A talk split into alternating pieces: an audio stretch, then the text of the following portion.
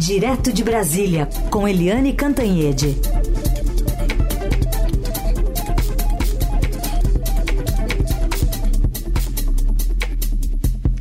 Tudo bem, Eliane? Bom dia. Bom dia, Carolina. Bom dia, ouvintes. Bom, o IBGE então vai ter um novo presidente, o Márcio Postman, nome do economista que foi anunciado ontem à noite, meio a muita controvérsia. Escolha foi feita pelo próprio presidente Lula, anunciada pelo ministro da Comunicação Paulo Pimenta. A ministra Simone Tebet dava indícios de que manteria no cargo o Simar Azeredo, o servidor de carreira que lidera IBGE hoje, interinamente, desde de janeiro. E aí, desde ontem, então, pipoca todas as é, manifestações de Postman em relação à economia, muitas controvérsias. Hoje até a, a coluna do Estadão fala do terraplanista econômico, né, que foi indicado agora para o cargo. Queria que você falasse um pouquinho dessa escolha pessoal do Lula e o que deve custar a ele. Olha, Carolina, primeiro não foi uma escolha muito pessoal do Lula, não. Na verdade, foi uma pressão do PT. Né? O Postman é um quadro do PT né? Ele foi candidato três vezes pelo PT, ele foi presidente do IPEA e causou a maior confusão no IPEA. Ele demitiu pelo menos três grandes economistas do IPEA, porque pensavam diferente dele, quando o IPEA é exatamente um órgão de é, controvérsia, de diversidade, de ideias diferentes é, é um órgão de debate. E o Postman afastou, demitiu quem pensava diferente dele. Ele é considerado pelos economistas, principais economistas do país, como um ideólogo, ou seja, é um cara que põe a ideologia acima da visão técnica sobre a economia. E o PT, que perdeu sucessivas batalhas ali com o próprio governo, com o próprio Fernando Haddad da economia, agora impôs é, o PT que é a marca do PT na economia, já que o Fernando Haddad está muito flexível, já que a Simone Tebet, ministra do Planejamento, não é petista e tem uma posição mais liberal da economia. Então o PT impôs o Márcio Postman e causou um grande, uma grande confusão, porque a reação foi muito ruim pela forma e pelo conteúdo. Porque eu digo a forma?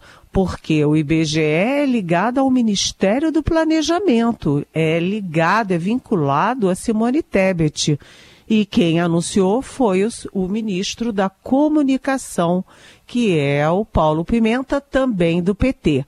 Então, a escolha é controversa a forma, né, a, a, a, o anúncio é controverso. E como é que fica Simone Tebet nisso? Simone Tebet, é, ela jogou a carreira dela em risco ao se aproximar do PT, ao se aproximar do Lula, ao apoiar Lula no segundo turno e ao assumir o Ministério do Planejamento. É, ela é de um Estado fortemente bolsonarista, ela é, virou as costas para a base dela em função da democracia, sabe, dos princípios. Enfim, é, ela é uma mulher forte que foi muito bem nas eleições do ano passado. Além disso, a Simone Tebet tem uma visão liberal da economia, aceitou o Ministério do Planejamento, apesar de o tempo inteiro ela ter preferido é, alguma coisa na área social, que é, vamos dizer assim, é, porteira fechada do PT, ou na área de meio ambiente, que também é uma área fechada é, para o, uma porteira fechada para o PT e já estava prometido para Marina Silva. Então a Simone Tebet arriscou muito, né? Ela tem sido muito leal no governo, ela não disputa protagonismo com o Fernando Haddad, ela tem sido discreta, tem sido leal, tem sido uma bela parceira. Agora, tudo tem limite. Né, esse negócio do póstumo, o IBGE é muito importante. O IBGE tem mais de 10 mil é, é, funcionários. Né, é, é o, órgão do governo que traz os índices, os dados sobre o Brasil, que é fundamental para definir políticas públicas, né? E Uh, enfim, foi uma vitória do PT, mas uma vitória do PT e uma derrota da Simone Tebet que pode custar caro, porque a sociedade até agora ficou a favor da Simone Tebet. Pois é, e agora ela pode. Bom, e também, né, teve a promessa de ganhar um ministério e autonomia dentro desse ministério, né? É, ah, exatamente. É. Como é que você vai ter autonomia se o principal Exato. instituto de pesquisa do seu ministério não tem nada a ver com você? Quem é que vai mandar no Postman? É, é ela ou é o, a Gleice Hoffmann, por exemplo? É, total. Bom, e aí acabou que essa nomeação veio junto ontem com a efusiva manifestação né, do, do ministro Haddad sobre a agência de risco FIT que melhorou a nota do Brasil. Veio tudo meio, meio junto, né? Pois é, a nota de risco do Brasil melhorou na FIT, assim como já tinha melhorado na Standard Poor's, ou seja, do BB menos passou para BB. Ainda não, o Brasil ainda não chegou e vai demorar um pouco a chegar ao grau de investimento, que é o desejo de todos os países do mundo. Mas está, é, tá, vamos dizer assim, sinalizando uma melhoria nas condições econômicas. Então, isso foi, por exemplo, manchete de todos os jornais hoje. Né? Então, o Brasil está é, tá dando indicações ao mundo de que a economia está entrando nos eixos. E é verdade, né? a previsão do PIB está melhorando bastante. Isso significa mais desenvolvimento, né? mais crescimento. É, os empregos estão surgindo, quer dizer, o índice de desemprego cai, a inflação cai e vem aí o Copom semana que vem com grande perspectiva de queda dos juros. A dúvida é se vai cair 0,25% ou 0,50, meio ponto percentual. Ou seja, as condições econômicas estão melhores, mas isso significa mais confiança dos investidores, é, mais alegria interna, mais popularidade do Lula e, inclusive, tem um efeito é, político, porque é o seguinte: é, presidentes que recuperam a economia, que são fortes na economia, são presidentes fortes na política, têm uma capacidade de atração muito maior uh, de apoio no Congresso, por exemplo, de apoio na mídia, de apoio na academia, de apoio no setor privado, no setor financeiro. Portanto, ontem foi dia de festa. Agora, é um degrauzinho de cada vez, porque passou de beber menos para beber, mas tem que passar para beber mais e até chegar ao grau de investimento tão desejado que o Brasil perdeu em 2017, 2018. Então, é, foi uma boa notícia, mas tem muita escada e muito degrau pela frente. É. E ainda ontem é, se ouviu muito também uma análise em relação ao relatório falando de feitos da gestão anterior do governo Bolsonaro também, né, que ficou de fora da manifestação do, do ministro Haddad ontem na coletiva. É verdade. A, essa nota, essa é, variação positiva da nota do Brasil considera os últimos cinco anos, portanto, considera também o governo Bolsonaro. O Paulo Guedes também tem motivo para comemorar, né? Seguimos aqui na conversa com Eliane Cantanhede, agora de olho nessa agenda entre Dilma e Putin. E aí uma pergunta da Jane de Sorocaba, Eliane, sobre essa, essa agenda. Ela escreve: O mundo dá voltas e vimos ontem a ex-isolada presidente Dilma Rousseff ao lado de Putin, alvo de vários embargos e sanções. O russo vai conseguir influenciar a decisão dos BRICS? Pode complicar a já árdua tarefa da diplomacia brasileira sobre a guerra? É, boa pergunta, né, Jane? Super bem-vinda, bom dia. É, é aquela história, né? A Dilma Rousseff, ex-presidente do Brasil, não esteve ontem com o Putin é, como enviada do presidente Lula, como representante do Brasil, para negociar nada em nome do Brasil. Ela hoje é presidente do Banco dos BRICS e nessa condição ela foi se apresentar ao Putin, assim como foi se apresentar também ao presidente da África do Sul. Lembrando que os BRICS são Brasil, Rússia, Índia, China e África do Sul. E ela está se apresentando aos presidentes dos países que compõem o BRICS.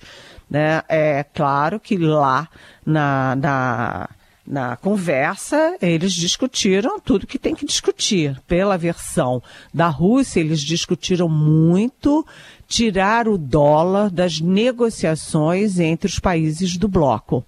Né, tirar o dólar e fazer as negociações entre com as moedas nacionais do, do bloco, né, sem a interferência do dólar. E na versão da Dilma, a Dilma soltou uma nota dizendo que não, ela não uh, foi oferecer recursos do BRICS para a Rússia. Ela deixou claro na nota que é totalmente infundada a versão de que os BRICS dariam dinheiro para uh, operações da Rússia. E uh, eu vou até citar aqui, entre aspas, um trecho da carta, da nota que ela divulgou. Aspas né, a, o Banco dos BRICS opera em conformidade com restrições aplicáveis nos mercados financeiros. Ou seja, o que, que ela está dizendo? Que os BRICS não vão furar as sanções impostas pelos Estados Unidos, impostas, impostas pela Alemanha, pela França, enfim, pela Europa toda, para a Rússia. Ou seja, os BRICS vão se, o Banco dos BRICS vai se comportar dentro dessa limitação e dessas restrições. E aqui no Brasil é curioso, porque você pergunta no Itamaraty e pergunta no Palácio do Planalto. E aí, esse encontro da Dilma com o Putin, o que que se diz nas duas casas? Se diz o seguinte: isso não tem nada a ver com o Brasil. Itamaraty nem foi informado. A embaixada brasileira em Moscou sequer foi comunicada porque a Dilma não está lá como representante brasileira, e sim como presidente do Banco dos BRICS. Agora, se eles conversaram sobre a guerra na Ucrânia, a gente não vai saber porque nem o Putin, nem a Dilma deram nenhum sinal nesse sentido. Boa. Lembrando que você pode mandar as perguntas para Eliane aqui com a hashtag Pergunte para Eliane nas redes sociais também, como fez a Jane.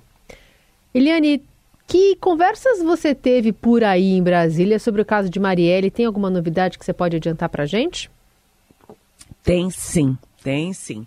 É, eu tive boas conversas sobre o caso Marielle e uh, apesar do governo ter comemorado muitos avanços, mas não ter fez, feito perspectivas para o futuro, eu consegui que uma alta fonte me dissesse o seguinte: a previsão é de que as investigações estejam concluídas até o final do ano. Isso é possível por quê? Porque toda a fase factual é, como é que foram os preparativos para o assassinato, é, quem que participou, qual o papel de cada um, o que, que aconteceu com o carro, o que, que aconteceu com a arma, o é, que, que aconteceu antes, durante e depois do crime, isso tudo já foi contado. Né? A fase agora é exatamente para descobrir quem foram os mandantes né, quem foram os mandantes. E depois até tem mais, porque além de quem foram os mandantes, tem que saber quem foram aqueles que é, criaram muitas dificuldades, boicotaram as investigações. Né? Ah, tudo está muito embolado, porque quando você vê os nomes, você vê que tem é, é, políticos, tem policiais, tem bombeiros, né, tem crime organizado, milícias, é tudo um grande bolo. e as investigações estão muito avançadas. Uma questão chave nessa história é que depois da delação do Elcio Queiroz, que estava dirigindo o carro na hora do crime, a grande dúvida é se o autor dos disparos, que é o Rony Lessa, se ele também vai fazer delação premiada. É, com um agravante, né? Primeiro, uh, eles estavam pensando, o Elcio e o Rony, que a pena seria menor. Né? O Elcio dizia, ah, eu só estava dirigindo. Então, ele estava prevendo uma pena de quatro anos. Ele ficaria um ano preso, sairia, é, pelas condicionantes, etc., e estava feliz da vida. Aí foi ficando claro que ele teve muito mais participação do que só dirigir o carro, que já seria muito, e que ele vai ter uma pena altíssima. É por isso que ele fez a delação premiada. E no caso do Rony Lessa, o Rony Lessa, que é autor dos tiros, ele está lascado. Ele pode pegar aí uma prisão de muitos e muitos anos, de décadas, e, e, ele pode tentar fazer a delação também. Só tem uma coisa: as minhas fontes dizem que no caso dele, a delação não adianta ser sobre como foi o assassinato, o antes, o durante e o depois, porque isso a polícia já tem integralmente. Se o Rony Lessa quiser fazer delação, ele tem que fazer uma delação para cima, ou seja, quem foi que mandou mandar Marielle e por quê? Então agora as, a, o foco está muito centrado no Rony Lessa. Agora, o, as minhas fontes também respondem com bastante clareza as críticas de Sérgio Moro Deltan Dallagnol ao uso da delação premiada. o que que elas dizem? Elas dizem o seguinte, que não a, a delação premiada, o que que o Elcio Queiroz disse, não é prova. Isso é só indício para buscar provas. E aí tudo foi checado rechecado várias vezes, com vários cruzamentos sobre as investigações anteriores, é, com as investigações atuais. E aí o exemplo que me dão é a do táxi. Não tinha nenhuma história de táxi até agora e a delação do Elcio Queiroz diz isso. Eles assassinaram a Marielle e o Anderson Gomes, que era o motorista dela é, foram embora, largaram o carro do crime e pegaram um táxi. Pegaram um táxi é, e esse táxi foi localizado pela Polícia Federal. O carro existe, o táxi existe, o taxista existe e está comprovado o roteiro que o Elcio Queiroz deu. Ou seja, eles foram checando um por um os, os dados é, e checando uma por uma as histórias que o Elcio Queiroz deu. E tem mais um detalhe, né? A, a família dele já está em, é, no regime de proteção à testemunha. A família dele já foi retirada do Rio de Janeiro e está em local não divulgado e não sabido, que é provavelmente o que pode acontecer com ele. Né? Ele está preso aqui em Brasília, né? Tem um está preso na Papuda e o outro está preso na Polícia Federal, bem longe um do outro. É... E agora é seguir em diante, mas são dois estágios, um o mandante e depois quem obstacularizou eu não sei se é esse o verbo, as investigações. Para terminar, amanhã o diretor-geral da Polícia Federal, que é o Andrei Passos, vai ao Rio de Janeiro ter um encontro com a equipe que está cuidando desse caso, principalmente com o delegado Leandro Almada, que foi super importante para investigar a investigação da Polícia Civil do Rio, que foi afastado das investigações e que já no primeiro mês do governo Lula foi indicado para reassumir essa função como superintendente da Polícia Federal no Rio de Janeiro. É um homem-chave na investigação, assim como Rony Lessa é chave nas, uh, como alvo da, é, pela responsabilização pelo crime. E tem um outro personagem que está na linha de tiro também, que é o. o é, eu não sei qual é ministro, ele é membro uh, do Tribunal de Contas da, do Estado e ele se chama é, Domingos Brazão. Ele é envolvido em várias coisas misteriosas no Rio, foi afastado do TSE do Rio, mas acaba de voltar há três meses. E esse Domingos Frazão, que foi deputado estadual, que é do, TS, do TCE, é uma das peças-chaves na investigação. Portanto, só para concluir, podemos ter uma conclusão desse inquérito até o final do ano. Boa. Aliás, lembrança, né? Hoje, Marielle Franco completaria 44 anos. E tem uma, uma toda uma festa em comemoração a Marielle no Rio de Janeiro. Começa às 10 da manhã e vai pelo dia fora, com muitos encontros, muitas manifestações, porque Marielle não pode ser esquecida. Carolina e ouvintes. Eliane, obrigada por hoje. Amanhã a gente volta a se falar. Um beijo. Até amanhã. Beijão.